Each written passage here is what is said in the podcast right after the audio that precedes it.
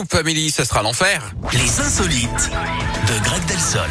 Mais avant, c'est au paradis que nous croisons notre petit ange. À nous, c'est Greg. C'est beau. Il est, t'as bien vu un peu. Ouais. Il est là pour nous faire rire, détendre l'atmosphère. On va où pour ça? Allez. On va aux États-Unis, Yannick, où un homme a une passion Oui. dévorante. Aaron, hein, c'est son prénom, vit au milieu des araignées.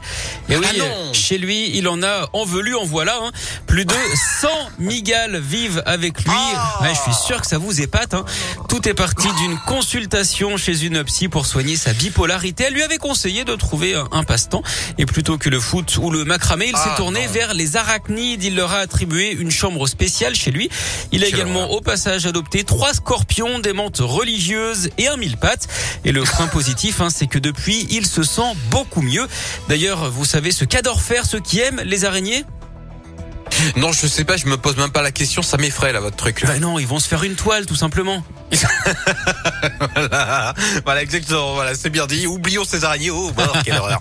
Euh, revenez demain, 10h sans araignées, d'accord? Avec plaisir.